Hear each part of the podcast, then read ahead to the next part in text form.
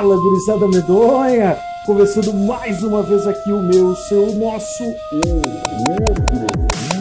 Sim, seu podcast semanal de coisas tenebrosas, medonhas, asquerosas, nojentas e outras coisas agradáveis para se ouvir na hora do almoço de domingo com a família na mesa comendo macarronada.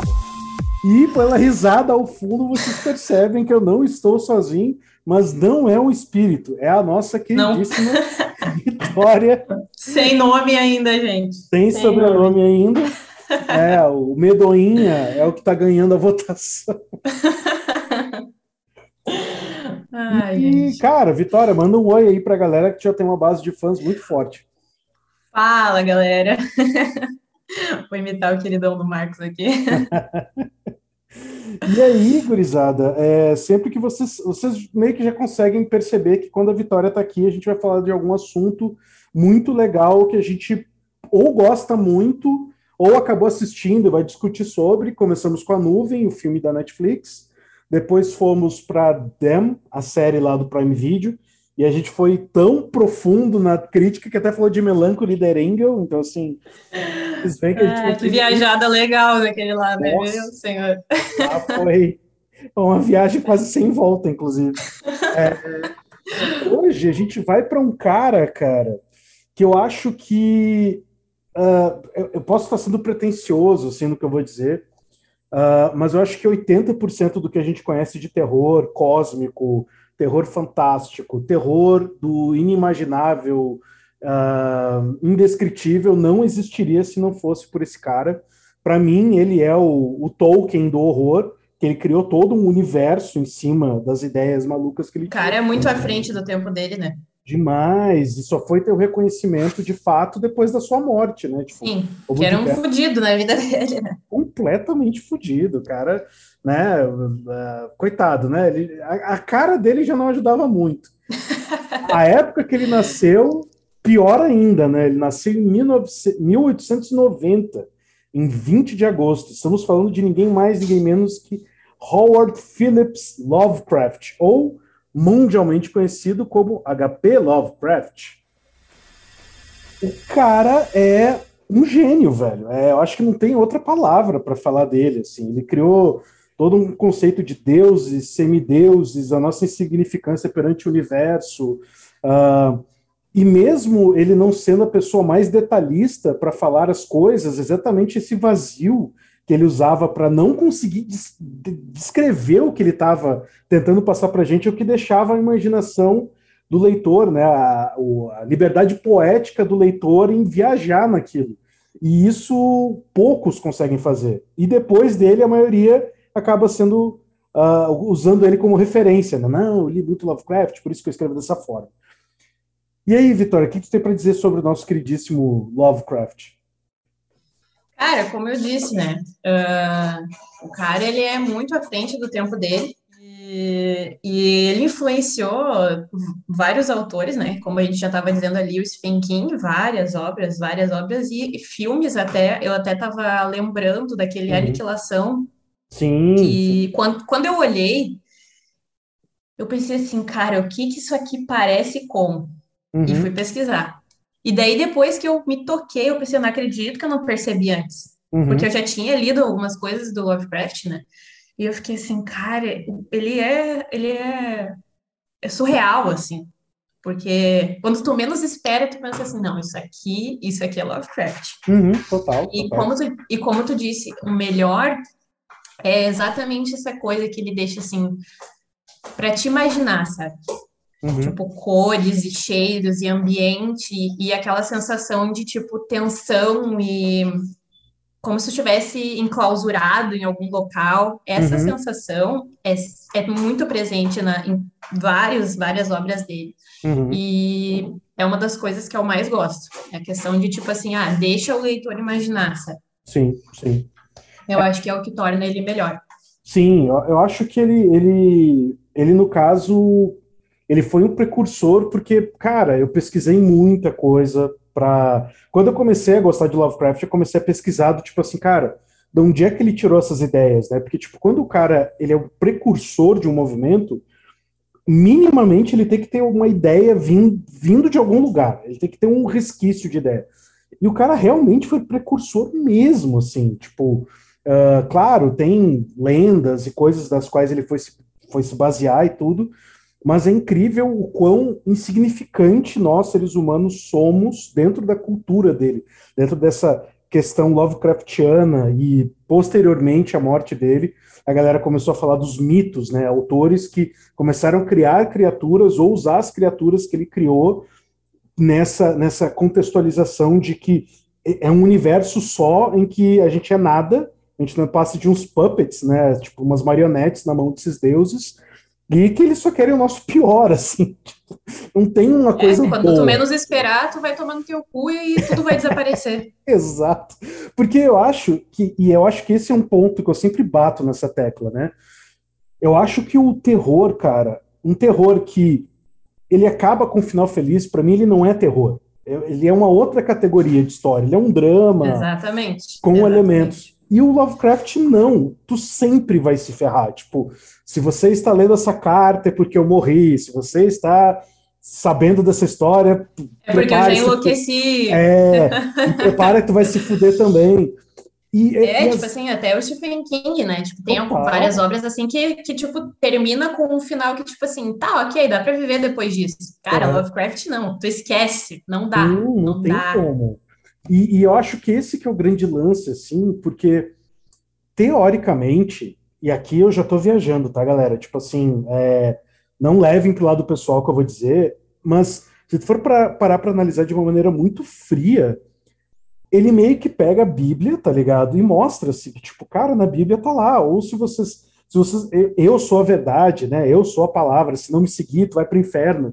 Então tu tá sempre sendo ameaçado. A única coisa que o Lovecraft fez ele foi potencializar essas coisas e dar diversas facetas para essas coisas, e só que com um porém, tipo, não importa o que a gente faça, eles vão fazer com a gente o que eles bem entenderem, tipo, a gente não tem escolha, né?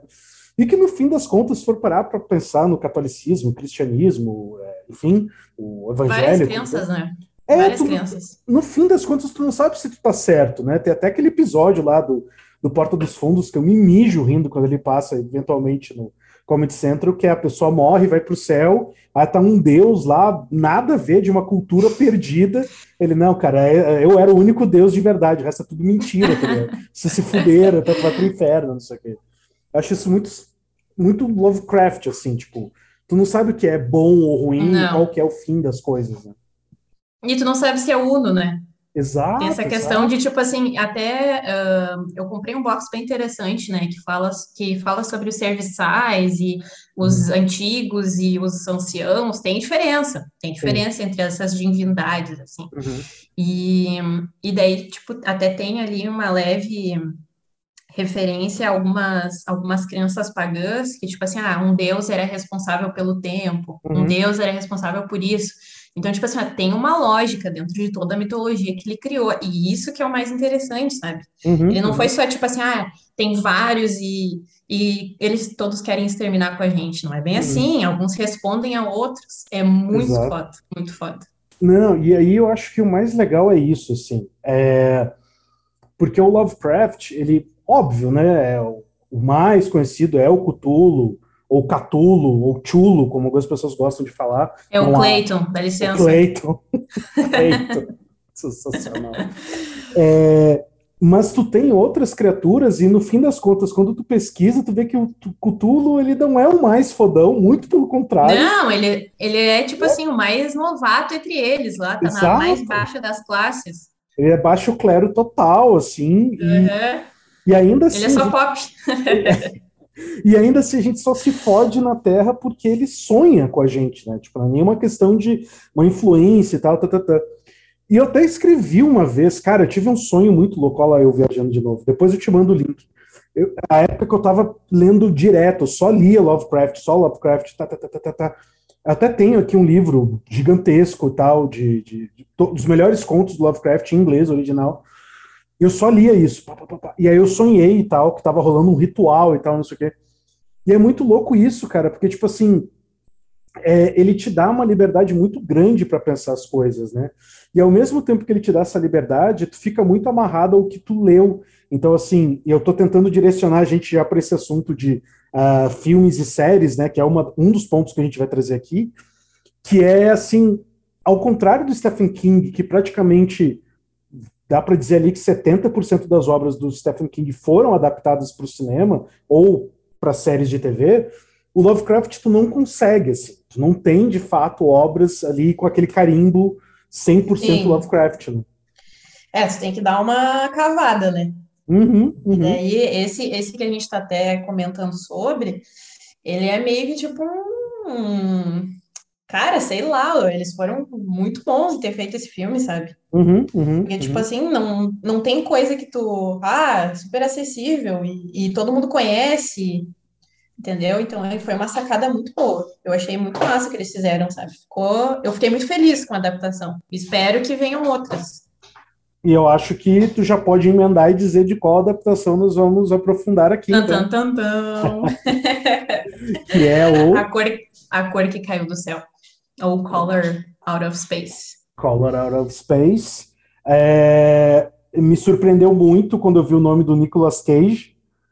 Porque... Cara, então, todo mundo, eu não acredito que esse filho da puta vai estar no filme. Ou então, ah, que massa, ele vai estar no filme. Então é, é muito assim, sabe? É, eu, eu acho que tem esses dois pontos, né? O, Nicolas Cage, ele é ame ou odeie, tipo, tu não é. consegue ser indiferente a ele.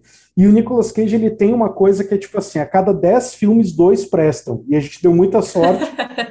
e nessa leva, o, o A Cor que Caiu do Céu ser é um dos dois filmes que prestam dos dez que ele fez Sim. ultimamente, assim. Porque é um filme, cara, assim, é, é lindo. É lindo o filme. Né? Tipo... Aquelas cores, tipo, ficou. Tipo, quando eu li o livro, e daí logo depois eu. Depois de um tempo veio o filme, quando eu vi o trailer, e daí, e daí até o, o cartaz Uhum. naquelas cores assim, fosforescentes, naqueles tons. Eu fiquei, gente, isso aqui vai ser muito bom. Uhum. E não me uhum. decepcionou em nenhum momento. Uhum. E aí, claro, né? Uh, o filme já começa mais direcionado ao acontecimento em si, né? Porque no uhum. livro Lovecraft tem toda essa coisa de tipo assim, ah, como chegou, como aconteceu, como é que essa pessoa ficou sabendo dessa história? Uhum. E daí, a partir disso, vai desenvolvendo, né? Ah, quem contou, que não queria contar, porque a pessoa já estava meio louca, é sempre assim, né? Sim. E, e daí, claro, né, no, no, no filme ali, eles dão uma, uma mudada ali nos nomes. Uhum. E então, quando cai aquele meteoro, que cai um meteoro, né, lá no, no poço. Uhum. E contextualizando ali o pessoal, tipo, no início, todo mundo, gente, que foda, caiu um meteoro aqui, vamos investigar essa merda, e daí todo mundo já fica alvoroçado e tal, e as coisas começam a mudar, a vegetação, uhum. as plantas e tudo mais. Só que, porém, entretanto, todavia, os animais começam a ter comportamentos diferentes. Uhum. Eles começam a ficar assustados. E algumas mudanças é, começam a acontecer. Não são todos, não, são, não é tudo flores, né? Não. E teve uma, uma frase que eu até anotei aqui para ler, que eu do livro, né? Que diz assim: uh, o que é feito com o senso humanitário é condenado pela lei. Uhum. Tá no livro isso.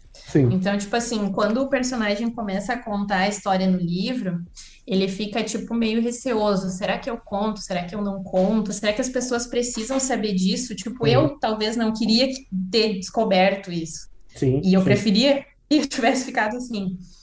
Então é sempre um receio, assim, quando o Lovecraft começa a história, sabe? Uhum. E isso é muito, muito foda, assim, porque quando tu chega no final, assim, no, no clímax da história, tu uhum. fica assim, puta merda, talvez eu não, se eu tivesse ali, eu não ia querer mesmo. Porque as Sim. pessoas começam a ficar louca, pirada, né? Uhum. A fazer coisas insanas. Sim, sim. Já falei demais. Não, eu acho, eu acho que tu fez uma contextualização muito boa exatamente por causa disso. Tipo, o Lovecraft, ele trabalha com um, uma coisa que eu acho que a época em que ele escreveu, salvo engano, deixa eu até ver aqui que eu fiz uma colinha rápida, mas a cor que caiu do céu é de 1927. Então, assim, eu não, tenho, eu não tenho conhecimento acadêmico suficiente para dizer se à época já tinha essa questão de quebra de quarta barreira. mas é um recurso que nos filmes tu tem, uh, dá dois exemplos aqui que todo mundo que está ouvindo o podcast vai saber que é o Deadpool, né, direto o Deadpool, principalmente no primeiro filme, ele para de falar, ele para um diálogo para falar com o espectador, tipo, né, isso é uma quebra de quarta barreira. E o Curtindo a Vida Doidado também, tu tem direto quebras de quarta barreira. Uh, mas dentro do cinema extremo, tu tem muito esse recurso de quebra de quarta barreira, que é do tipo assim, por que, tu ainda tá assistindo esse filme? Porque tu é meu cúmplice, tu quer ver até onde eu vou chegar. E eu acho que o Lovecraft, in, uh, indiretamente, inconscientemente, ele fazia isso. Do tipo, cara, o que eu vou te falar, ninguém deveria saber, eu não sei se eu deveria contar, mas tu tá aqui agora, tu vai ter que ir até o fim, tá ligado? E eu acho que ele fez isso com uma maestria muito ímpar, assim, na cor que caiu do céu, exatamente por causa disso, porque, tipo, cara, é uma coisa desconhecida, tu não tem nenhum conhecimento sobre aquilo. E, e tu mesmo, quer descobrir. E tu quer entender o que, que é aquilo, né? E Só tu... que talvez tu não vá querer encarar as consequências. Exato, e tu não tem recurso para saber de ele fato. Tem uma é sacada é muito, muito forte nisso, né, Marcos? Tipo assim, ó, uh, essa ânsia, né, de tu querer descobrir o desconhecido, uhum, uhum. mas, como eu disse antes, Será que tu vai querer saber? Exato. Será que tu. E ele disse, né? Muito provavelmente tu vai enlouquecer se tu vê Exato. a coisa em questão, né? Então, tipo, é isso que é foda, sabe? Porque tu fica naquela coisa assim, o livro inteiro, né? Uhum. a história inteira, tu fica assim, cara, será que eu quero descobrir mesmo? Será que eu não paro por aqui? Uhum, uhum. Isso que é muito foda, sabe? E tem o detalhe também no filme, aí no caso, que é aquela coisa, o filme podia descambar para um trash tosco, porque uh, o Lovecraft te permite não ter limites, né? E aí tu não tem limite, tu pode fazer o que tu bem entender. E a cena da, da fusão da mãe com o filho é de uma bizarrice. Aquilo foi. Bom, aquela parte que ela tá cortando a cenoura. Uhum, uhum. Sim. Cara, só Aquilo que, foi sensacional. Só que é uma bizarrice bem feita, e esse que é o grande Muito ponto desse feita. filme, uhum. sabe? Tipo, ele não é um filme só visualmente bonito, porque eu amo as cores, o, o, a paleta de cores que eles escolheram, né? Tipo, eu amo aquele tom de cor. Mas eles acertaram também nisso, assim, porque tu tem que ter um nível de gore e brutalidade, mas que tu não pode passar demais a mão, que senão vira um bagulho sem freio, e ao mesmo tempo tu tem que ser muito sem freio, porque senão não é Lovecraft, tá ligado? Então é muito louco. E aí, voltando ao ponto. Foi na medida certa. Foi na medida certa. E o ponto principal para mim é o Nicolas Cage ele já tem aquela cara de perturbado dele naturalmente. Ele podia ser só ele ali, de boa, assim, tipo, ah, eu sou o Nicolas Cage, eu tô aqui só passando na frente da câmera. Que ele é o personagem que tu precisava para aquele filme. Tipo, aquele final que ele já tá meio desolado, assim, do tipo, cara, já tô fudido mesmo, nada do que eu faça vai mudar nada e vai acabar da pior E ele também possível. já tá mergulhado na, na insanidade e ele Total. não percebeu, né? Total, isso é muito incrível, cara, é muito incrível. É, eu achei fantástico assim a escolha do elenco, a condução do filme. É claro que o livro ele te dá possibilidades de imaginar como são os personagens e tal, e ali tu, uhum. tu não foge muito do que seria uma família tradicional norte-americana e tal mas eu acho que como foi feito, há um equilíbrio muito bom, assim, que eu queria ver, e aí é o que a gente estava falando antes de gravar, sobre as adaptações do Stephen King, assim, tipo, que sejamos sinceros, tipo, o Iluminado é maravilhoso, mas o próprio King odiou a versão, tipo, ele não gostou nem um pouco, por conta da escolha do Jack Nicholson, que ele já tem cara de uhum. maluco o tempo todo, né, tipo, uh, tanto que o Stephen King, ele, ele ajudou a produzir o filme que foi feito para TV, posteriormente uma galera nunca nem viu, né? Uh, que tem a minha paixonite da década de 90, que é a Rebecca De Morning. Eu amo aquela mulher, ela é incrível. E, e, o filme realmente, assim, ele não tem toda a genialidade do Kubrick por trás das câmeras, mas é um baita num filme. Mas as, as obras do Lovecraft, eu acho que eu acho que tem essa possibilidade de ter mais, mas ao mesmo tempo eu fico feliz que não tenha, porque se fosse para ser que nem o Stephen King, ia ser meio. Ia estragar demais. Sim, com certeza, com certeza. Disso eu não tenho dúvida. É, que nem tu disse, né? Tipo, não pode passar daquele, daquele limite ali, né? Uma linha bem, bem tênue, assim, né? Exatamente, é uma linha. Porque é senão ou, tu, muito... ou tu vai tu vai entregar demais ali, ou então tu vai deixar a desejar, sabe? Exato, exato, exato. Eu acho que tem alguns contos do Lovecraft que poderiam ser bem trabalhados, fáceis até, uhum. de serem feitos, mas ao mesmo tempo eu acho que fica aquela sensação de tá, e por que não Cutulo? E por que não Cutulo? E Cutulo? E Cutulo, sabe? Tipo. Sim, tipo, ah, querem, querem porque querem uma coisa e daí. Eh, aí o cinema faz e, e daí caga o bagulho, sabe? Exato, exatamente. Tipo, é, eu, eu não vou me lembrar agora qual foi um, um filme de terror que uh, baseado em livro que estava. Ah, sim, Witch, Witch. A primeira parte do Witch é muito gostosa de assistir. Tipo, é quase um conta comigo com terror, tá ligado? Aquela gurizadinha nova, o elenco é muito bom, tem o menino do Stranger Things e tal. Mas, puta, a segunda parte, velho, foi decepcionante demais. Assim, meu Deus, que bosta. E o elenco incrível. Tem o James McAvoy, tem aquela ruiva lá que eu adoro. Eu sempre esqueço o nome dela, mas eu adoro aquela atriz. O elenco muito bom, mas não dá, sabe? E aí é o medo que eu tenho em relação ao Lovecraft adaptado para o cinema, por mais que tu possa ter algumas coisas muito com potencial muito bom, tipo o caso de Charles Dwix, acho que esse é o nome. Ah, é daquele cara que ele é, tipo era uma fazenda, daí tinha o vô e tinha a mãe, era, era essa história. Eu acho que é esse, esse mesmo. Cara, esse conto é muito bom. É muito bom. E ele não é difícil. Se for parar para analisar, Exatamente. ele não é nada difícil. Ele é muito fácil de ser feito. Tipo, só... Até porque o livro descreve bastante o grotesco da criatura, da, do, da, do, do cara em si, né? Sim, sim. Então, tipo assim, isso poderia facilmente ser feito, sabe? Sem estragar. Porque, na verdade, isso é bem descrito no, no livro, então não teria sim. problema de tu criar isso no cinema. Uhum. Agora, como tu estava dizendo ali, a segunda parte do It, cara, o final ali do, do, do, da criatura, né, que ela murcha, e tipo assim, aquilo pro teu imaginativo é muito melhor tu lendo Sim. e as luzes ali e tal, do que tu vendo. E daí eu fiquei assim, gente, tipo foi assim, muito... ó, ficou representado como no livro, mas não precisava, sabe? Foi muito decepcionante, foi muito decepcionante foi. nesse ponto, assim. E aí é, tem esse, esse, esse detalhe, né? Uh, a gente teve uma obra altamente influenciada com Love, por Lovecraft recentemente, com um selo HBO de qualidade, que foi o Lovecraft Country, né? Uhum. Que já foi cancelada. Tipo assim, porra, velho. Tem a HBO por trás fazendo bagulho. Aquela, a, acho que é Terence, Terence Paris, a atriz. Ela é, cara, aquela mulher, ela é uma, um poderio, assim, ela tá em tela, ela, ela sozinha em tela já é um filme completo. Assim, ela é incrível atuando, ela tem uma força no olhar, uma imposição física incrível. Porra, e aí cancelam a, a, série, sabe? E não é ruim, muito pelo contrário, tu tem diversos elementos de fato do Lovecraft ali, o, o improvável acontecendo, o, in, o, indescritível acontecendo o tempo todo. É claro que eu acho que o discurso uh, racista que há durante a série, eu acho que pode ter afastado uma parte do público como a gente falou de, de Them, né? Tipo, uhum. nem todo mundo aguentou, foi toda aquela questão do horror real, né? Que é o racismo de fato.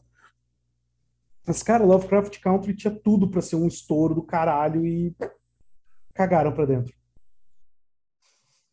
É uma pena, velho. É, eu, eu te falei, eu acho, né, que eu não olhei, não assisti todo, mas eu vou dar uma segunda chance, tá? Cara, merece. Em algum outro momento. Merece. merece. Só que tu tem que estar tá na vibe, entendeu? Ele não é uhum. é uma série, como é que eu vou dizer assim, um, trazendo um comparativo assim meio meio tosco, mas por exemplo, Goedan da Netflix é um é uma antologia de terror oriental, é sul-coreano, se eu não me engano. Tu não precisa estar tá na vibe para ver aquilo, porque são curtas, é muito, é, cada episódio é 20, 30 minutos no máximo e são lendas locais sul-coreanas. Então é muito fácil do tipo uhum. tipo assim, ah, que bela bosta, foda-se. Mas outras coisas, tu vai fazendo link com a história do Brasil, que cola no uhum. Brasil. Tipo, na época que eu fui motorista de Uber, tinha a lenda da corrida amaldiçoada. Da, da, de... é sério! De duas e meia até as três e meia da manhã, tu podia, em Brasília pelo menos, tá? Não sei como é que era no resto do Brasil. Tu podia procurar Uber, velho, tu não pegava. Por quê? Porque rolava muita lenda que tinha corrida fantasma, tá ligado? Tipo, tu, tu era Meu chamado. Tu era Não chamado, fala um negócio desse. Sério, tu era chamado para um lugar, tipo assim, Eu vou te contextualizar, até porque eu conheço mais ou menos São Leopoldo e, e Porto Alegre, uhum. né? Afinal, eu morei em Porto Alegre, fui muito em São Leopoldo. Mas imagina assim, ó, o cara te chama para uma corrida na estação do Transurb. Uhum. Tal. Aí tu chega lá 11 e meia da noite, já não tem uma alma viva, e tu tá sozinho dentro do carro esperando o arrombado aparecer. E aí a corrida, do nada, dá ali que o cara tá dentro do teu carro já. Ah, larga o carro e vou embora, né, cara? Cara. Tá louco? Né? Entende? Então, se tu tem uma história parecida lá, né? Só que lá o cara morre, na, nessa tal corrida fantasma que a galera compra uhum. aqui, não acontecia nada. Tipo, só o aplicativo travava, tu tinha que reiniciar o celular. E aí, ah, tu já passou por isso? Já, já, já. Só que o lugar que eu peguei é porque eu trabalhava pouquíssimo de madrugada, porque eu gostava de começar bem cedo, assim. Uhum. É, porque eu pegava muita corrida legal, assim, de pessoal indo para o trabalho, então eu trocava uma ideia bacana e tal. Eu era um uhum. cara comunicativo. Ai, não é daqueles Uber que fica perguntando a temperatura tá boa, que é Ah, isso não, tipo, até porque em Brasília tu não tem Porque eu tenho vontade de botar fogo no cara, né? tu quer uma ah, balinha, ah, quero uma bala de 38 na tua testa, seu arrombado, filho da puta. Mas já, é aconteceu, difícil, mas já aconteceu, assim, do tipo, pegar uma corrida e ir para um lugar um pouco inóspito, assim, tipo, aqui em Brasília tem muito desses lugares, tipo, uh, na própria esplanada, assim. Tu larga uma pessoa na esplanada e tu tem um terrenozão baldio, e de repente tem alguém chamando no meio do terreno baldio. Tu fica tipo, cara, não tem ninguém Eu já tô indo. Uhum, já tô indo. Já, já fui, já, já, já, já. aceitei indo para casa. Vagabundo, então tem muito disso, assim. Mas, enfim, eu acho que uh, o Lovecraft Country, tu tem que estar tá na vibe para curtir, entendeu? Não é uma coisa. Uhum ele não é superficial, assim. Tu tem que pegar as camadas para entender a parada, uhum. sabe? É, é, que nem um documentário que eu tava vendo na Netflix. Eu não vou lembrar agora o nome dele. Acho que é As Guerras do Brasil, alguma coisa assim. Que eles vão contextualizando coisas que aí depois tu lembra, porra, eu vi uma letra do Racionais MCs que falava disso e eu não tinha feito esse link. Aí quando tu entende, tu fala, puta merda, o cara estudou para fazer a letra, não é só sabe? Ah, tomei tiro. Vou escrever uma música. É, vou tomar um tiro e não morri, agora eu sou fodão. Sabe? Não, tu tem uma contextualização. E eu acho que o Lovecraft, ele tem disso, assim. As obras dele acabam uhum. necessitando de uma contextualização que nem todo mundo tá afim de absorver uh, e para entender, né? Ele tem muito de adaptações da escrita dele para período de guerra e tal, né? Então, às vezes, as metáforas que ele usa, não necessariamente a galera pós anos 2000 vai pegar ou mesmo vai ter um mínimo de interesse de pesquisar e entender aquilo, né? Então, eu acho que tem, assim, meio que tentando aliviar um pouco a barra de quem não adapta Lovecraft, acho que tem disso, assim, tu teria que ter um trabalho de adaptação de algumas coisas que não é tão fácil. Estudar assim. previamente.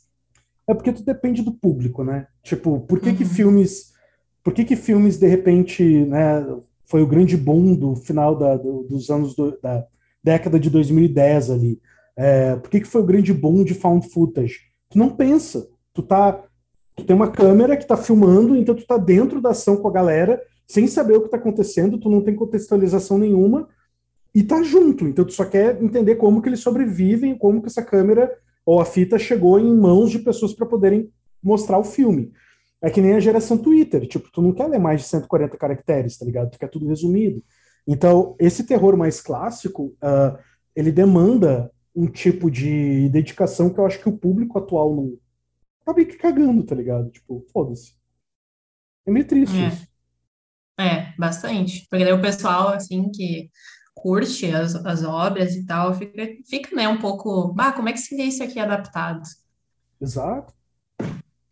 Mas sabe que agora até essa minha antes sim, quando eu comecei assim, né, quando eu era mais nova e tal, quando eu comecei a ler Lovecraft, Stephen King, Alan Poe, eu ficava pensando assim, mas como é que vai ficar isso aqui, será no cinema? Uhum. Mas daí depois de um tempo que eu vi algumas adaptações e foi muito bosta, uhum. eu fiquei pensando assim, bah, não, sinceramente, acho que talvez é melhor ficar assim, sabe? Sim. Antes que tipo assim, bah, vou olhar, ainda vou vou ficar com aquela coisa assim, bah, que merda que fizeram com isso aqui, sabe? Cagaram Sim. no bagulho. Porque tem muito disso, né? Uh, o próprio Drácula, né? O Drácula de Bram Stoker.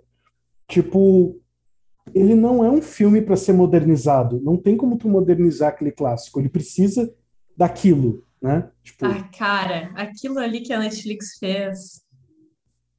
O, o Drácula assim... da Netflix, aquele de três episódios. Cara, eu fiquei assim, meu Deus, que que é isso? Que que é isso? Não, as freiras ninja lá querendo matar ele, eu achei incrível. tipo, caralho, puta merda. Não. E daí, depois, na atualidade, a mina namorava o Drácula e ela mandava mensagem para ele pelo celular. Eu não, não.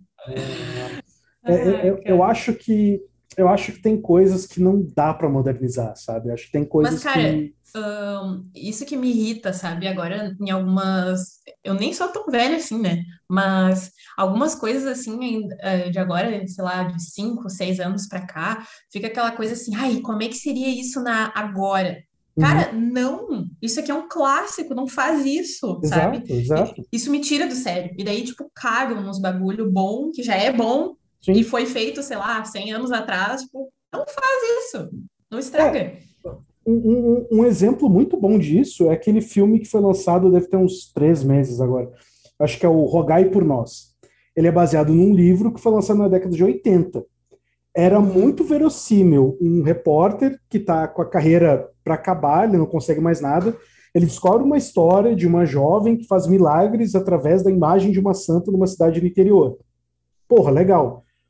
Cara, tu trazer essa história para hoje qualquer arrombado tem um celular que filma. Tipo, é, é, é inviável o cara ir pro interior de um estado e não ter alguém filmando para botar no YouTube, no TikTok, no Kawaii, no raio que o parta. Então, assim, tipo, sabe, tu perde o um impacto, a não ser que eles contextualizassem. Não, ó, a história se passa, década de 80, porra, legal. Então, assim, imagina tu pegar uma história do Lovecraft, começo do século 1900, sabe? Tipo, Cara, não tinha nem carro direito o bagulho, sabe? Tipo assim, tem um porquê das histórias serem mais morosas, com um ritmo um pouco diferenciado e tal. E outra, e outra coisa também, né? Tinha toda aquela questão de início de a parte mais industrial, assim, a Sim. cidade se formando, início da tecnologia. Uhum. Então, tipo assim, tem e, e, os ambientes eles eram mais fechados, mais escuros, uh, sim, sim. com névoa e tinha um cheiro. Então, tipo assim, tem essa questão de toda toda sensível, assim, que acaba criando um imaginário maior nas pessoas uhum. e que dá uma motivação para ter a, a, a, essa, esses personagens, digamos assim, né? Uhum. E se tu for trazer para agora, o que que, sabe, não impacta, entendeu? A sensibilidade Exato. é diferente, sabe? Tudo, tudo, né? Tipo, uh, isso é uma coisa muito legal que a gente tá levando esse papo para um caminho do tipo, o que é o terror hoje em dia? O que, que o que, que, assusta as pessoas? Porque, por exemplo, é, tem um documentário da, de novo, da Netflix que eu gosto muito, que é Mistérios Não Resolvidos, Mistérios Sem Solução, acho que esse é o nome. Que ele mostra uns crimes que, tipo, aconteceram, por exemplo, em 2010 eu sei que em 2010 tu não tinha câmera espalhada para tudo contra campo. Hoje em dia eu sei que se eu mijar na rua, vai ter um arrombado me vendo mijando na rua, sabe? ou vai ser do celular dele, ou vai ser da câmera de segurança da casa. Não tem mais como tu ter aquele tipo de crime acontecendo sem que alguém esteja vendo. Então, Exatamente. Tu, tu, tu começa a mudar a forma de enxergar o terror também. Né? Como contextualizar e como mudar o terror por mais que os melhores filmes de terror ultimamente, dos últimos cinco anos, vamos botar aí, sejam filmes que trabalham o horror clássico, lá, Bruxa, Hereditário, uh, o próprio Farol, que não chega a ser um terror, é mais um, um suspense sobrenatural, Lovecraftiano também, uh, que para quem não assistiu é obrigado a assistir, tipo, acho que ali tu tem dois atores com nível de atuação épicos, tipo, eu nunca imaginei o menino lá, o Robert Patrick. Não, não Robert Patrick. Robert Patrick. Isso. É, fazendo aquele tipo de atuação. E o, o William Dafoe é um monstro. E ali é muito Lovecraft. Total. Dois caras pirando juntos, sozinhos, no meio do nada. E ainda o cara bota uma regra. Tu não pode chegar lá e tal, não sei o que. Mas por que, que eu não posso ir lá? E é a mesma coisa, a mesma coisa que o Lovecraft faz contigo do tipo, eu acho que eu não deveria estar te contando isso. Não, agora tu começou, tu termina. Então tu tem essa. Ou então para por aqui. Ou então para por aqui. Então, assim, tu tem. É, os melhores horrores de hoje em dia, por incrível que pareça, eles ainda se fiam no clássico, né? não, não, não é um horror, sei lá. É, eu, eu sinceramente acho que vai continuar assim por um bom tempo, tá?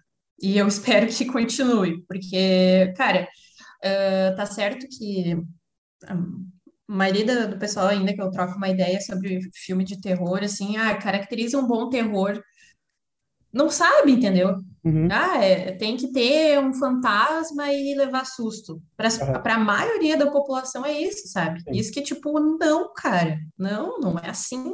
Não, tem que, tem que ter um, um negócio bem escrito, tem uma história por trás daquilo, sabe? E o porquê que tá acontecendo, como é que tá mas, tá acontecendo. Mas, só para não perder o fio da meada, antes que eu me esqueça. Tu, tu, tu disse uma coisa que eu gostei da tua afirmação, mas eu te pergunto esse, essa nova onda de filmes agora que a galera tá fazendo, tipo o The Host e o Amizade Desfeita, que são filmes que foram pensados para essa questão da pandemia, então eles não podiam reunir os atores, então eles filmaram, como a gente está fazendo agora o nosso podcast, via Zoom, uhum. né? E aí tu tem o elemento sobrenatural, tipo, numa chamada de Zoom, aparece uma outra pessoa que eu não convidei, nem tu, então uma terceira pessoa aqui, e ela começa a interagir com a gente e de repente um de nós dois morre. Então tu tem o um elemento sobrenatural, tu tem o um elemento da tecnologia que é necessário. Tu não eu, achei, eu não, eu, eu não, não, assi, não, assisti, tá, Marcos? Tá. Mas eu, eu, não assisti. Mas a ideia eu achei muito boa. Uhum, uhum. Eu achei muito boa. Eu até coloquei lá na minha lista para me assistir. Uhum. Eu acho que daí eles foram muito inteligentes com o que eles estavam fazendo mas tem várias coisas que eles tentam misturar algumas coisas assim que já foram feitas, uhum. mas não são felizes, mas que a maior parte do público acaba comprando por ter esses elementos mais populares, digamos assim. Sim, sim. Só que daí acaba que não, não me agrada, entendeu? Uhum. E até qual é que foi o filme que eu olhei o trailer e daí eu, tipo, a gente começou a olhar aquilo e, cara, tava tudo no trailer, sabe? Uhum as melhores partes assim estavam no trailer e daí a história em si era muito pobre. Hum. É mais é isso que eu me refiro, sabe? Sim. Tanto que eu nem consigo lembrar o nome do filme agora que eu tô para te falar, mas, mas é isso mesmo. É, é, é a, a, grande realidade, assim, né? Tipo, por exemplo, agora, quarta-feira, eu vou na cabine de imprensa do novo filme do James Wan, Maligno. Por que o hype de Maligno? Porque é James Wan, ponto não tem outra, não tem outro motivo para tu ter um hype em cima desse filme. Só por causa do diretor. Mas é, é um diretor que consegue trabalhar, como ele fez em Invocação do Mal 1 e 2, o terror clássico, trazendo para o contemporâneo, novos tipos de uh, movimentação de câmera, contextualização, uso de trilha sonora, novas técnicas de interpretação, coisa e tal. Mas realmente, assim, o terror contemporâneo hoje em dia, se for parar para pensar um terror que é voltado para essa geração que eu nem sei mais que letra é, se é a Z, se é a alfa, beta, gama, sei lá que porra que vai ser. Besterol isso aí, cara. Né? Tipo, uh, mas é uma que geração... interessa? É, mas é uma geração que, tipo assim, eu acho que ela tem essa demanda, se for parar para analisar, de coisas que sejam delas, né? Tipo, a, a minha sobrinha não largou o celular hoje um minuto, enquanto a gente estava lá no almoço do, do meu pai.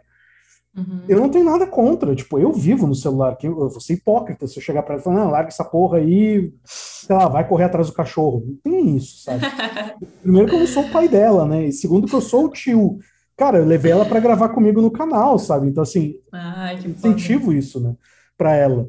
É, mas eu acho que falta um pouco dessa representatividade do atual para essa galera. De criar uma, uma, uma personalidade, talvez, né? Isso, exatamente. Porque Uh, por exemplo, eu nasci na década de 80, né?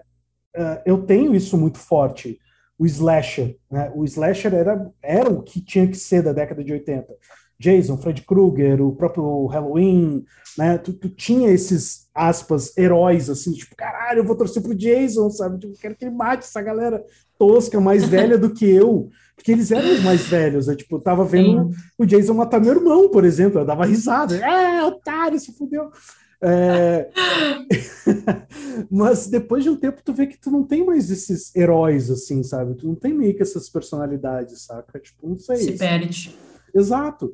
E aí tu tem esse elemento do clássico que a gente tá falando que o Lovecraft ele criou criaturas que não necessariamente têm um filme e que algumas são citadas de maneira su ultra superficial nos contos, mas tu consegue imaginar o Azatoth, o Rastur, uh, Dagon, tudo bem, Dagon tem um conto inteiro para ele, mas assim, as outras criaturinhas menores, tu tem uma, uma breve descrição, tu consegue ter, no mínimo, uma empatia para querer entender do que, que se trata aquilo, sabe? E eu não consigo ver isso no horror contemporâneo de fato, assim. Exatamente. Exatamente. E também é meio atemporal, né? Tipo, eu falei com, com pessoas assim que são mais velhas que eu e tipo, ah, conheço, curto e tipo, isso o tempo passou e uhum. eu peguei e talvez, sei lá, uh, minha irmã tem quatro anos, mas sei lá, talvez daqui a dez anos, quando ela já estiver curtindo ler e tal, ela vai ler também. Isso Sim. que é massa, sabe? Exato. Talvez, é... talvez era de explorar, para talvez aí criar alguma identidade diferente na época que a gente está, né? Mas, é, mas eu acho que é muito isso, assim, né? Voltando aquele, ao início do, do episódio, né? Tipo, o Lovecraft, ele foi tão à frente do tempo dele que eu não duvido que daqui a alguns anos a minha sobrinha, né, agora que ela está começando a absorver um terror juvenil, óbvio, tipo, não sou nem louco de falar para minha sobrinha assistir Hellraiser, por exemplo ela não vai entender nem a contextualização daquilo tudo. Mas, por exemplo, assistiu Chuck Hill. Eu falei, porra, é um bom caminho. Ela consegue entender que, tipo, existe um contexto do mal envolvendo boneco, voodoo, né, magia negra, coisa e tal, mas ela consegue entender que é bobo. Assim, o contexto do filme é bobo. É, um, é uma bobeira que a gente gosta mas que daqui a algum tempo eu posso emprestar para ela um Lovecraft e eu tenho certeza que a gente vai ter um, um diálogo muito bem contextualizado. Uhum, tipo, ah, do que, que, se trata isso? Por que, que ele era isso? Por que tu tem uma tatuagem dele? Por que tu tem tantos livros dele? Coisa e tal. É, mas é engraçado que eu não consigo imaginar, por exemplo, botando ela para assistir o próprio Rogai por Nós, que eu citei agora há pouco, porque é uma uhum. bela bosta, assim, sabe? É muito ruim. Tipo, de, os efeitos especiais e tal, é, é, é muito ruim, sabe? Tudo bem que eu gostaria de assistir com ela Jogos Mortais do James Wan, mas eu acho que é um pouco pesada. Cara, eu assisti, eu tenho um pouco de dificuldade assim com esse, com, com esse terror, mas o visual, assim, visual demais. Sim. Tipo, sem, sem, sem motivação, digamos assim. Uhum. Tanto que Jogos Mortais, não falando que é ruim, tá? Quem tá sim, ouvindo sim. e quem gosta, pelo amor de Deus.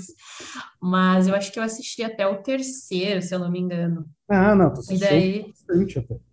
É, e daí eu, tipo assim, tá, beleza, só que acaba que depois fica a mesma coisa, e daí, tipo, é, sabe, eu tenho um pouco de dificuldade com isso.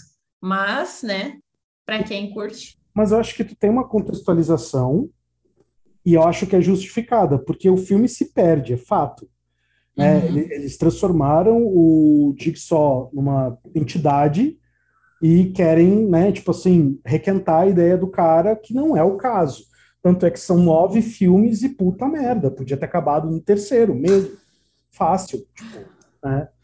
Mas eu acho que é muito isso, assim, eu acho que eu, eu, eu, sinto falta, como um cara que gosta de terror, a ponto de ter um Instagram, ter um quadro no canal que eu faço parte, é, ter os meus contos, ter os meus poemas de terror mesmo, splatter, gorka, né? Uh, eu sinto falta de alguma coisa atual, assim mesmo, tipo, uhum. De três anos para cá. Uma identidade, uma é, personalidade. É, porque assim, cara, qual foi e sendo muito sincero, assim, tipo, qual foi a personalidade do terror que a galera mais falou nos últimos dois anos? Michael Myers, do Halloween. Por ter Sim, voltado. porque estão recriando, né? É. E agora o Candyman, que ele volta forte, com uma outra roupagem que eu adorei, assim, tipo, cara, que filme... Que a, a, diretora, ela foi muito feliz, porque ela desconstruiu a ideia, reconstruiu e ainda conseguiu homenagear o primeiro filme lá de 92, salvo engano. 92, 94, se não me engano. É, mas tu não tem algo agora de, de, sabe, tipo assim, uma personalidade agora, assim. Tipo, tu não tem um, um, um personagem que, tipo, ah, vou tatuar, sabe? Tu não tem isso. Uhum. E isso é meio frustrante, sabe? É, aquela coisa, né? Uh, tipo, é uma ideia sempre vai, vai ser, tipo, relacionada com outra, né? Sim. É difícil tu partir, tipo assim, não, isso aqui é, é novo. e a partir disso tu criar uma fama com isso. Então tudo vai partir de algum outro ponto, né? Uhum. Infelizmente uhum. é assim. Sim. Mas realmente tá faltando uma inovação aí no, no, no terror. Falta, velho, falta. Tanto é que a gente tá falando de Lovecraft, cara de 1900 e pouco, na verdade nasceu em 1890 e poucos, e que é, até hoje. Ali. É, e que até hoje tu não consegue ter toda a obra do cara de fato. Uh... É, muito, muito se perdeu, né? Porque quem foi publicar isso aí foi, sei lá, um amigo dele que. Porque, na verdade, muito, assim como vários autores, Uhum. Tipo, ah, o cara tentou publicar, tentou, né, subir na vida e, tipo, cara, que grande bosta que tu tá fazendo, o que, que tu tá viajando? Aí uhum. dá uns anos, publicam os bagulho e todo mundo, nossa, isso aqui é muito bom, não sei sim, o quê. Sim. Ah, vou tomar no teu cu então, filha da puta. Quando o cara tava vivo, tu não deu, não deu nada para ele. Exato. E é assim, né? Então muita coisa realmente se perdeu, assim. E... Será, será que é o que vai acontecer com o André Bianco daqui a alguns Sabe quem é André Bianco? Não. André Bianco, ele é um escritor brasileiro que criou o Sete, que é uns livros de vampiro, supostamente de terror. Tá, peraí. Deixa eu ver se eu conheço a cara disso. Só que, cara. Bem provável assim, que sim. Sim, sim, sim, sim. Tipo, uh, teve épocas que tu não tinha livros de terror, assim, nacionais editados e tinha o André Bianco lá. Então, assim, nossa, é. E a época que eu trabalhava em livraria, quando alguém vinha buscar André Bianco, eu falava, não, peraí, deixa, deixa, deixa o tio te mostrar uns negócios melhor aqui, porque eu acho que o André Bianco ainda vai acontecer isso. Assim, depois que ele morrer, a galera, nossa, tínhamos um gênio da literatura brasileira. Talvez não. Cara, não, não, não dá. Ai, ai. Era é, tem, co tem coisas que não tem coisas que não precisa, né? Não, nem todo mundo nasceu para ser Anne Rice, né? Tipo assim, não dá. É, então. E mesmo ela erra, mesmo ela sendo foda, ela errou pra caralho. Quando ela achou que ia deixar de falar de vampiro e começou a falar dos bagulho meio aleatório lá, puta merda, velho. Tudo bem que o melhor livro dela nem é sobre vampirismo, é aquele livro lá que tem a. que eu acho que é o Lestat troca de corpo com uma outra criatura, e aí é muito louco, assim. Tipo, é... Vai, eu não cheguei nessa etapa aí ainda. Eu vou, eu vou lembrar eu, o nome eu ainda, Eu ainda tô na época dos, dos vampiros mesmo. Cara, é muito bom. Não, a Anne Rice é incrível, né? Por causa dela que eu tenho. Assim, eu não vou me perdoar se eu morrer e não conhecer New Orleans, assim. Tipo, acho que eu, eu preciso vivenciar aquilo, assim, né? Tipo. Tá lá no meio, né? É, tanta tipo, coisa que rolou lá, né? É, o Lestat passou por aqui, tá ligado? Tipo, sei lá, sabe? Tipo, eu tenho essas vontades, assim, tipo, Baltimore, porque tem muita influência Baltimore tem muita influência nas uh, descrições do Lovecraft, dos contos dele, né? Uh, Baltimore é uma, ainda é uma região independente dentro dos Estados Unidos, então assim tem esses pequenos elementos assim que eu gostaria de poder vivenciar, da onde vieram as influências dos autores que eu gosto. Né? Tipo, quando eu vou a Porto Alegre, por exemplo, tem alguns lugares que para mim eles são chaves, assim, eu preciso ir nesse lugar porque foi naquele lugar que eu tive uma ideia, que eu escrevi uma letra para uma banda, ou que eu escrevi um poema que depois virou um conto. E, e, é muito louco, assim, porque é realmente isso, assim, tipo, lá, lá, em Porto Alegre, por exemplo, na Galeria Chaves, ali, no centro de Porto Alegre, eu preciso ir lá. Tipo, eu preciso entrar, passar por ela, sabe? Há, anos atrás, tipo, tem mais de 10 anos que eu moro em Brasília. Mas há anos atrás tinha uma banca que tu descia uma escada, assim, era, a parede inteira era banca. E foi a primeira vez que eu vi o Slipknot, por exemplo. Então, tipo, eu tinha essas memórias afetivas, tipo, caralho, uma, uma, uma capa, acho que era da Kieran, e era o Shawn, o palhaço, com um taco de beisebol. Assim, eu falei, caralho, que porra é essa? O cara com taco de beisebol. Aí eu abri a revista, assim, o cara já me conhecia, tipo, tá, olha rapidinho, né? Tipo, aqui na biblioteca tu tem que comprar. A revista, lá, 20 contos. Não te passa. Né? É, né? Aí eu olhei assim, rápido, ele e aí a, a, chamada da foto era: a gente gosta de interagir com os nossos fãs. E era o Shawn com um taco de beisebol indo pra cima de um fã. Eu falei: caralho, velho, preciso conhecer essa banda. Então tem essas pequenas pílulas, assim, que eu quero poder vivenciar desses autores que eu gosto, né? Tipo. Sim. E, e eu acho que. E aí eu volto para essa questão que não era o foco principal do podcast, mas, tipo, eu não consigo ver essa identificação da galera hoje em dia, sabe? Tipo, de tu querer conhecer o lugar onde o, o, diretor, o, o escritor teve as ideias, cresceu, se inspirou e tal. Tipo, quando eu vejo um documentário do Stephen King mostrando aonde ele teve as ideias dele, é no lugar que ele ainda mora, sabe? É muito surreal, assim, tipo... Não, e tem um monte de gente que passa lá para tirar foto, né? Exato. Na casa dele. Eu fico tipo assim, meu Deus, eu queria estar tá lá. Exato, isso é muito louco, sabe? Então, assim, eu não consigo ver isso na galera de hoje em dia. É, tem um autor que eu amo, que é o, o Andrew Piper, que é bem atual, né? Ele escreveu o Demono, Demonologista, sempre erro quando eu vou falar esse nome, Os Condenados. Ah, sim. Cara, e o... Peraí. A, a criatura, os condenados. Isso, a criatura eu achei muito bom. Eu tava olhando ali pra mim ver se eu lembrava do nome. Ele é eu achei muito bom. Eu achei muito bom. Só que aí tu vai ver as críticas das pessoas em fórum, em grupos de Facebook e tal. Que a única coisa que eu ainda faço no Facebook, às vezes, é entrar em algum grupo, porque às vezes dali sai a ideia para ver um filme e trazer crítica tanto para o podcast quanto lá para o canal.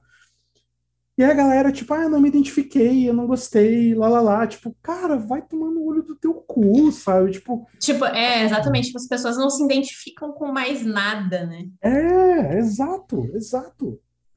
Tipo... E, ela, e, eu, eu acho que muita coisa também é a, a falta de querer imaginar, sabe? Exato. Que nem uh, eu, eu, outras pessoas, assim, que eu ouvi críticas de livros do Lovecraft, é tipo assim, ai, nada a ver, o cara se perde, não sei o quê. Só um pouquinho, né? Tá Aonde faltando que ele se perde? Tipo... Exatamente, sabe? As pessoas não têm mais essa questão de, de estar presente, lendo realmente, participando daquilo. Elas querem um, um, ambiente pronto que elas só, tipo assim, ah, aconteceu tal coisa e uhum. foi assim. Exato. Não é assim, não é assim que funciona. E eu acho que é, é, acho que é isso que dificulta muito das pessoas gostarem de Lovecraft, sabe? Sim, sim. Tanto é que tu vê um movimento no mercado literário muito forte que são as antologias.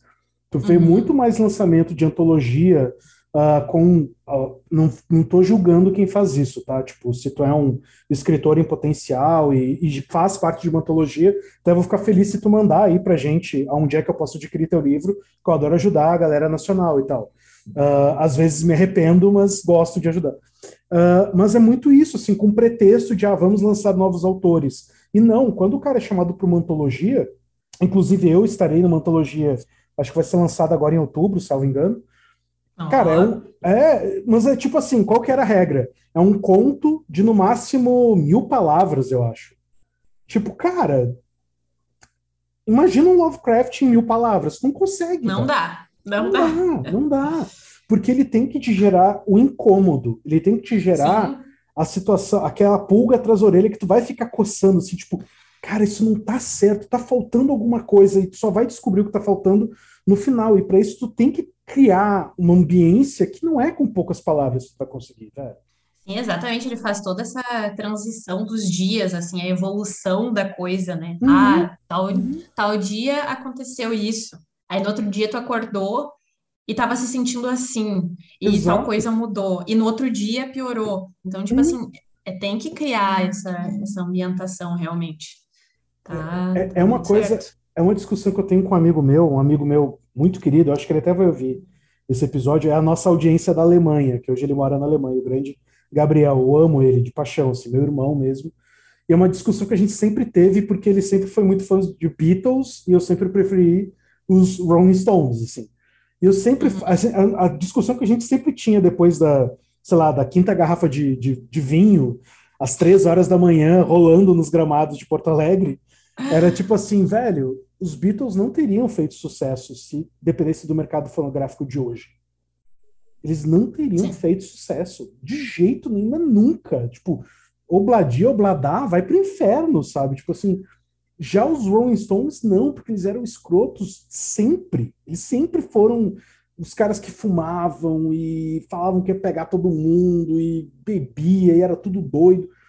E aí eu acho que tem muito disso, assim, uh, o que eu penso sobre o Lovecraft e o, o Alan Poe é isso, assim, eu fico feliz ao mesmo tempo triste deles terem nascido quando eles nasceram, porque hoje eu acho que eles iam ser só mais uns, assim, perdidos num, numa imensidão de autores que são precursores de alguma coisa, mas não têm o devido reconhecimento, tá ligado?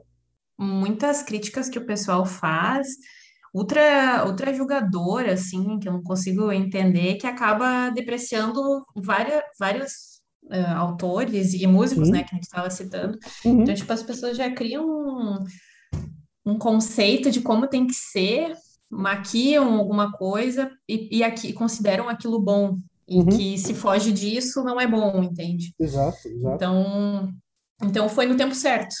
Exato. Apesar de a gente não ter tido mais contato, né? Uhum. Com, tal qual, tal qual o Bram Stoker com o Drácula, tipo, é, tudo bem, eu gosto de terror hardcore, eu gosto de terror muito mais pesado. Para mim, Drácula sempre vai ser um grande livro de romance.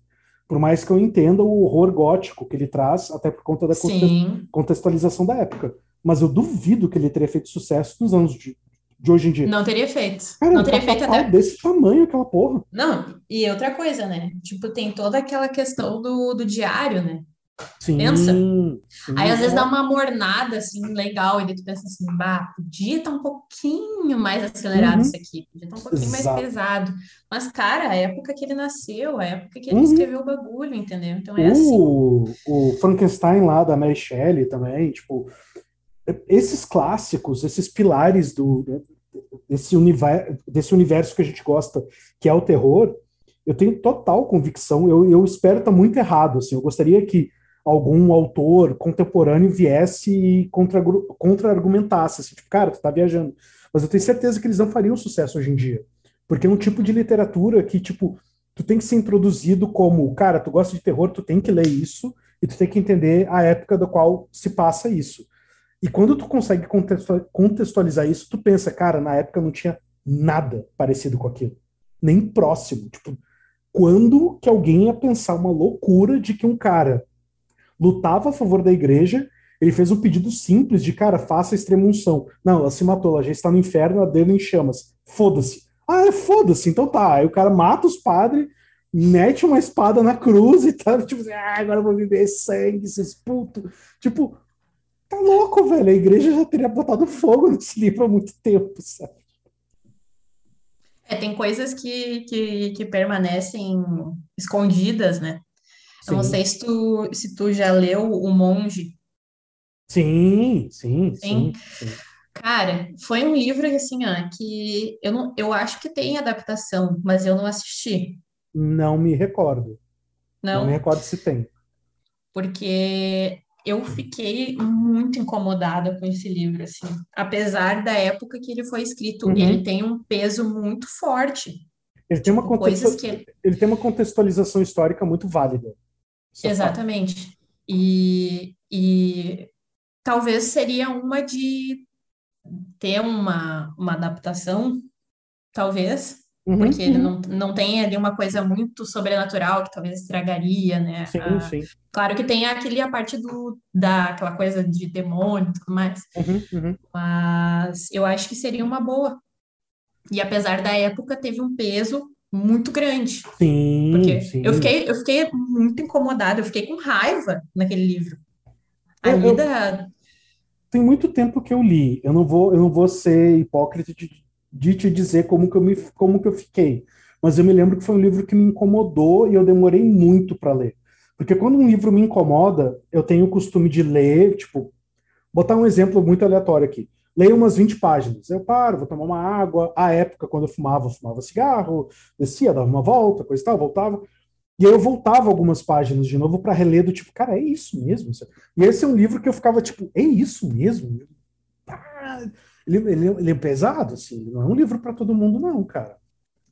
Não, não consigo uh... ver ele para, sabe, eu não consigo ver ele ah, eu não conseguiria indicar ele, sendo bem sincero, assim, tipo, Drácula é, de de... é obrigatório, mas ele Depende muito uh, para quem, para quem que tu vai indicar esse livro, né? Realmente. Exato.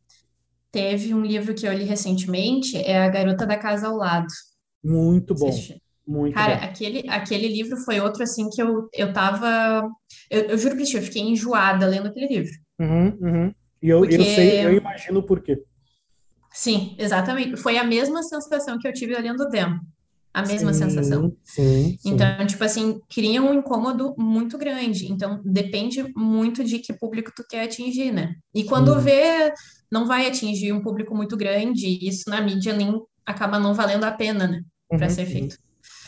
E a mesma coisa com Lovecraft, né? Exato, exato. Eu acho que o Lovecraft, ele vai ter sim sempre um nicho, ele sempre vai ter um público fiel. Eu acho que eu e tu, a gente vai viver, vai morrer e ele vai seguir. Eu acho que ele conseguiu uma coisa que é muito difícil, que é o legado. Eu acho que não tem como. tá? O Stephen King sempre cita ele, novos autores vão seguir citando ele. Ah, mas eu acho que é uma pena que eu vejo essa, essa, essa, esse público mais carente de coisas que o Lovecraft não traz. Assim, né? ele, ele, ele não estava preocupado em, em, como é que eu vou dizer, contribuir com esse público futuro, né? Que também não tinha como adivinhar que ia ser um público Não. mais, né? Tipo, enfim. Mas eu acho que Lovecraft ele é obrigatório, velho. Para quem acha que gosta de terror, ele é obrigatório, assim. Pelo menos. Não, com certeza. Porque vai te, vai te dar uma visão para outras coisas, né? Uma Sim. visão diferente para outras coisas. O que que tu indicaria? Diz aí três contos que tu indicaria do Lovecraft. Ah, lembrar dos nomes agora. É, a vida é assim, ó. Seguiram nos 30, já era, irmão. A Tu me vida- permite pegar ali um livro? Claro, fica à vontade. Ah, peraí.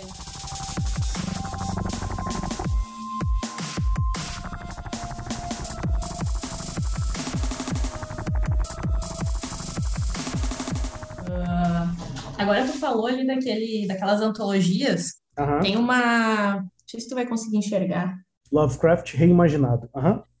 Essa editora é Diário Macabro. Ela é aqui do Brasil e Uhum. ela pega ah, autores assim, pessoal que escreve e faz essas antologias. É bem interessante. Tem Legal. vários livros. Vou procurar esse aí ver depois. Procura aí. Ahn, deixa eu ver aqui. Tá, então assim, ó, recomendo muito Sussurros na Escuridão. Maravilhoso. Ótimo. Ahn, Bem amigável, eu diria até para quem não conhece, inclusive. uhum. Ó, eu vou dizer aqui então, vai que tu vai dizer o mesmo, eu já ganho tempo. Cara, eu, eu acho assim, seria impossível não chamar, não falar do chamado de Cthulhu, tipo, Ah, não. ele é Não tem obrigatório. como, né? Ah, eu amo o, o horror em Red Brook, gosto demais, ele é muito bom. Cara, esse, esse era um dos que eu ia falar. Ele é incrível. Ele, não, então a gente um bota ele falar. como altamente recomendado, porque Sim. ele também ele é amigável, no sentido de quem não conhece Lovecraft não ficar tão perdido. Uhum. Porque tem coisas do Lovecraft que tu vai ler e, tipo assim, irmão, pá, não, não vai te pegar. Tipo, E de primeira não vai. exato. Não vai. Tipo, o chamado de que- Cthulhu é bem tranquilo nesse sentido. É, não. Eu tenho um colega do trabalho que ele tava, eu quando eu comecei a ler mais assim Lovecraft, ele disse, Uhum. bah, me faz umas recomendações assim. Aí eu, daí eu até falei de um conto que eu tava lendo e emprestei o livro para ele. Uhum. Ele disse assim, cara, eu não consegui, não consegui, porque tipo quando ele começa a falar, ah, porque a criatura tinha olhos de tal forma que eu não consigo imaginar e não consigo descrever, tipo, ele disse, meu, quando eu vi eu tava perdido na história. Uhum, uhum. E daí eu disse assim, tá, então pode ser que eu tenha passado um- o livro inicial para ele errado. Sim. Então daí a partir disso eu, tipo assim, eu falei do chamado de Cthulhu, daí ele, tá, beleza. Ele gostou muito. Daí a partir disso, assim, ele conseguiu, O- conseguiu o- ler, assim. Ah, eu esqueço como é que é o nome em português, The Nameless City. Acho que é Cidade Sem Nome, alguma coisa assim. Uhum, Não é para todo mundo. Tipo assim, tu precisa já estar meio contextualizado com aquilo. uhum. Então, Lovecraft tem disso. É, às vezes a pessoa ela começa errado e julga que tudo vai ser daquele jeito. Não é assim. Tipo, é, Lovecraft, na realidade, eu acho que ele tem muito de cinema extremo. Às vezes tu começa já com Melancholy Der Engel, aí tu tem a pior impressão possível do cinema extremo, quando na realidade tu tem muita coisa foda do cinema extremo. Martyrs mesmo, filme francês, é cinema extremo. Tipo, foda-se se passa na TV paga, mas é um cinema extremo. Ah, então tu tem diversas contextualizações que são válidas, e o Lovecraft é muito disso, assim. Ah, Sim, começa com sim. o chamado de Cthulhu. Cara, é o básico. Tipo, e é muito, Uhum. maravilhoso. Assim. Uhum. Acho que já devo ter lido umas 26 vezes no mínimo. Já. Ah, não, eu li duas vezes só. É porque Me uma... uma poser agora. É porque uma eu li a versão nacional Pocket. Aí eu achei uma bosta. Ah. Eu falei, cara, perdi alguma coisa aqui, porque. Aí depois eu li uma outra versão que eu tenho do Lovecraft em inglês, bem menor. Aí eu falei, hum. Aí quando chegou nessa versão aqui, esse é um livro que eu leio uma vez por ano, pelo menos. Eu uhum. paro para ler ele todo uma vez por ano. Então, Lovecraft é obrigatório ler e o chamado de. Não, cultura. tem que ter. Tem, tem que como. ter. Uh, é, eu acho que o terceiro seria o, o, caso de Charles Dexter Ward mesmo. Sim, baita indicação, ótimo, ótimo conto. É, tem um ritmo muito bom. Gosto de como ele descreve a cidade. Tipo, eu consegui imaginar direitinho tudo. Uh, gostei, cara. Baita indicação, velho. Vale muito a pena. Bom, Isso bom aí, mesmo. gente. Tem que dar ali no Lovecraft. Exatamente. Quem tiver interessado aí, procura lá no Spotify Alone View, que é o meu projeto de música eletrônica muito doida, que eu fiz um projeto de música eletrônica de trilha de terror, todo ah, é? inspirado no Lovecraft, exatamente. Cada música, Cara, todas as me músicas. Me passa o link depois. Passo, passo. É, Porque eu curto é, ler. É... Eu acho que tu vai pirar, velho. Acho que vai pirar, assim, tipo é música, é música eletrônica com uma vibe muito drum and bass, né? Então, assim, não é uma coisa leve. Uhum. Mas tem duas trilhas que eu fiz baseados em personagens de autores que escreveram dentro do universo do Lovecraft, que é o uhum. Lagrease, que era um detetive, que ele era contratado para fazer investigações, e aí ele chegava nessa questão do Cthulhu, assim, tipo, ah, porque aí eu cheguei num ponto em que eu não podia mais investigar porque eu senti a minha sanidade indo embora pelos meus dedos e tal. E é, aí, isso é, isso é foda. É, muito... é, bem essa pegada mesmo, né? E é o RPG do Cthulhu, né? Tipo. Uh, ah, eu tem... quero muito jogar. Tu quero tem uma apresentação do Cthulhu e tu, a ficha de personagem tu tem uma porcentagem de sanidade. Então, cada vez que tu encontro com alguma criatura sobrenatural de Cthulhu, tu vai uhum. perdendo a sanidade. E aí chega o Qual é, é o nome do outro jogo que tinha isso? Putz. Uh, jogo? É, tinha um jogo bem antigo até que tinha isso, que tipo, quando tu, dava, quando tu ia encontrar com as criaturas, tua visão começava a embaçar, assim. Ah, tu tinha o In the Dark, que tinha isso, uh, o Silent Hill tinha um pouco disso, uh, invasão, uh, visão começando a embaçar. Tinha o Siren, do PlayStation 1, se eu não me engano, que era muito bom. E o Fatal Frame também, né? Mas o Fatal Frame era porque tu tinha que tirar foto da, dos fantasmas para conseguir vencer eles, né? Não. Ah, depois eu vou lembrar, provavelmente. Mas, depois quando tiver terminado. A gente vai jogar RPG. Fica tranquilo. Ó, oh, tem um projeto aí em mente, hein? vai, vai dar bom, vai dar bom, vai dar bom. É, velho, então vamos encerrando por aqui. Eu acho que a gente já falou basicamente tudo, né? Foi isso? Ou não? Faltou alguma tudo coisa? Tudo e mais um pouco, meu Deus. Eu acho que fica boas dicas aí para vocês de leitura. Uh, de filme, corram atrás de A Cor que Caiu do Céu, maravilhoso. Não se assustem com o Nicolas Cage, ele está sensacional no papel. Não consigo imaginar outro ator para fazer o que ele fez. E, porra, pá, eu já estava lembrando aqui. Eu já estava lembrando e ia esquecer de indicar. Tem um filme uh, canadense chamado The Void. Eu não me lembro como é que é em português, eu acho que é Aceita Uh, não me lembro qual é o nome dele, mas procura The Void, uh, O Vazio. Ele é maravilhoso e ele é 100% Lovecraftiano. Ele é 100% Lovecraftiano. Tu tem uma seita, tu tem um culto, tu tem uma galera querendo matar essa galera do culto, uma galera querendo matar quem tá dentro do hospital, e do nada tu descobre que tem um plano gigantesco de uma criatura ancestral só usando a gente de marionete. É maravilhoso. Esse filme tem passado de vez em quando no Cinemax, para quem não é afoito aí, usuário de torrent e quer ser uma pessoa, uhum. entre aspas, através dos meios legais. Sai, Correta. É, que não é o meu Para, né, caso. Né, gente? Né? Não, não nem, nem, nem meu. Foda-se ser correto.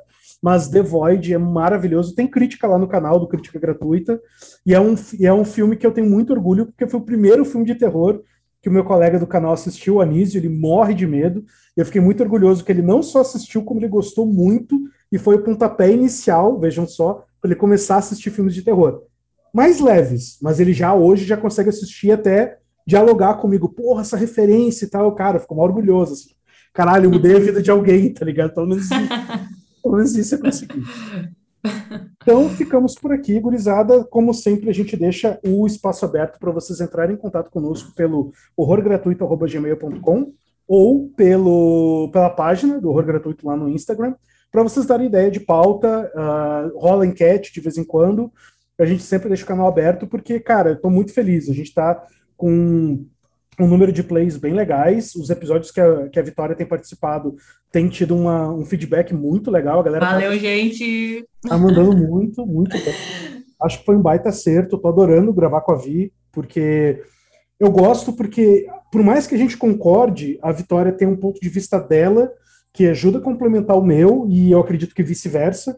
Então uhum. é muito uhum. legal essa troca, porque, tipo assim, cara, é, é vocês estão vendo um bate-papo de duas pessoas que amam sobre o que falam. Então, cara, tá foda. Tô muito feliz. E nem sempre a gente concorda e também tá tudo bem, né? Tá ótimo. Isso que é legal. Porque às vezes tu acaba trazendo ponto de vista que eu falo, hum, porra, não tinha pensado nisso, sabe? Tipo, vou rever e vou quem sabe, agregar isso, não necessariamente mudar o meu ponto de vista, mas agregar, né? Uhum, Acho que isso é sempre Exatamente. tchau, tchau, galera. Até mais. Até a próxima. Então é isso, gurizada Medonha. Muito obrigado. Ficamos por aqui com mais um episódio do meu, do seu, do nosso horror gratuito e a gente se vê na próxima semana. É isso. Muitíssimo obrigado. Beijo, abraço, tchau e fomos! Eu falou!